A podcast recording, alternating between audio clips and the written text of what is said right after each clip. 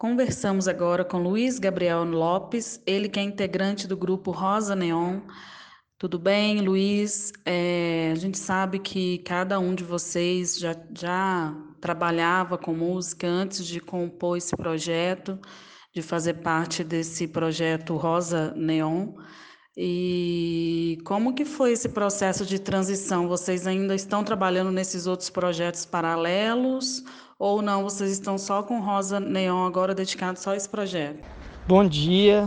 É, é isso mesmo. É um, um aglomerado aí de forças que vinham já de outros projetos, né? A gente teve um encontro muito especial durante uma turnê que eu estava fazendo com o Tofani.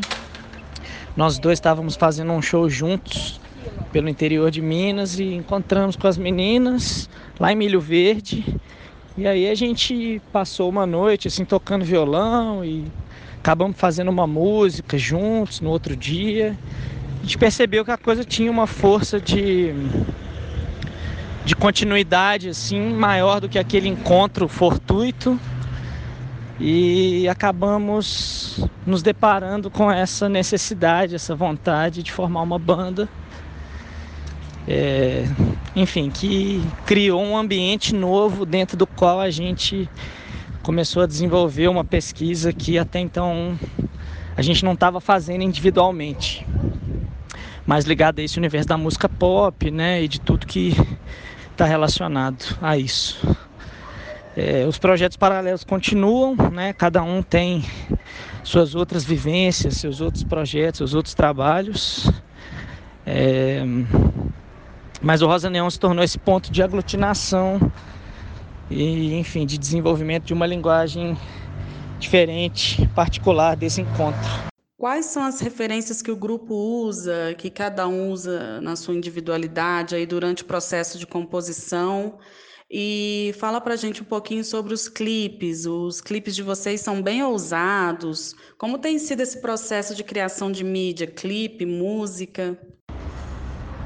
As referências musicais são muito amplas, assim, eu acho que a gente tenta beber um pouco de tudo, né, que constitui a bagagem individual também, tem muita troca, né?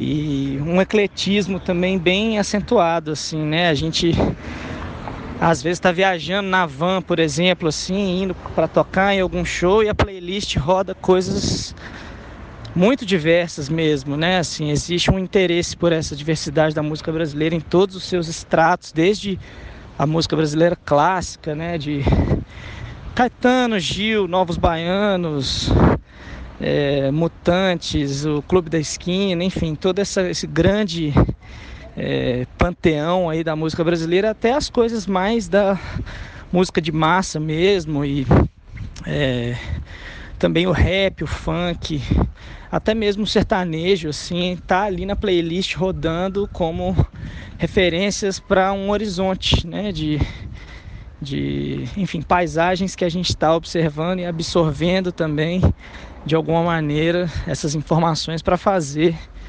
é, alguma coisa própria. É, então é bastante eclético, né? E em relação ao processo dos clipes, foi um desafio que a gente colocou para, né, a gente se colocou esse desafio de produzir um clipe por mês, né, durante oito meses. A gente produziu oito clipes, foram oito singles lançados, um, uma doideira mesmo que a gente se lançou bastante, é, enfim, sem muita garantia de que ia dar certo, mas deu. A gente conseguiu realizar e com uma equipe muito legal, né? A gente contou com dois diretores que compraram o boi da gente completamente, né? O Vitor Soares e a Belle de Melo. São duas figuras incríveis e que, junto com uma equipe maravilhosa, viabilizaram esse processo né, de criação desse material audiovisual que também é muito importante né, na constituição do imaginário da banda. O pontapé inicial da banda foi com o hit Fala Pra Ela ou não? Vocês já estavam lançando outras coisas antes?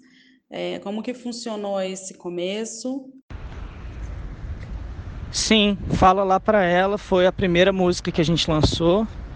Foi uma das primeiras músicas que a gente compôs. E sim, é isso. E sobre o Sensacional, o festival que vocês vão participar no sábado agora, A Rosa Neon vai subir ao palco, no mesmo palco de vários artistas aí de renome nacional. E a banda está em ascensão aqui em Belo Horizonte, expandindo para outras cidades do país afora. E o que, que o público pode esperar do show de sábado agora? O Sensacional é um festival muito especial, um festival que tem uma importância muito grande para Belo Horizonte, assim, no cultivo, né, de interlocuções aí entre a cena e o público de uma maneira bastante sensível, eu acho. É, a programação tá super massa, pra gente é uma alegria fazer parte também, junto com vários outros nomes de, de muitos gêneros, né? Muitos estilos diferentes e que, enfim, é muito legal estar tá em diálogo, né? Ver o show da galera, trocar uma ideia às vezes, né? No camarim, é um ambiente de troca, de encontro muito frutífero, né? Muito positivo. E para nós vai ser uma alegria, assim, muito massa participar, né? Jogar em casa a gente vai fazer o show, que é o show baseado no disco que a gente lançou agora em 2019.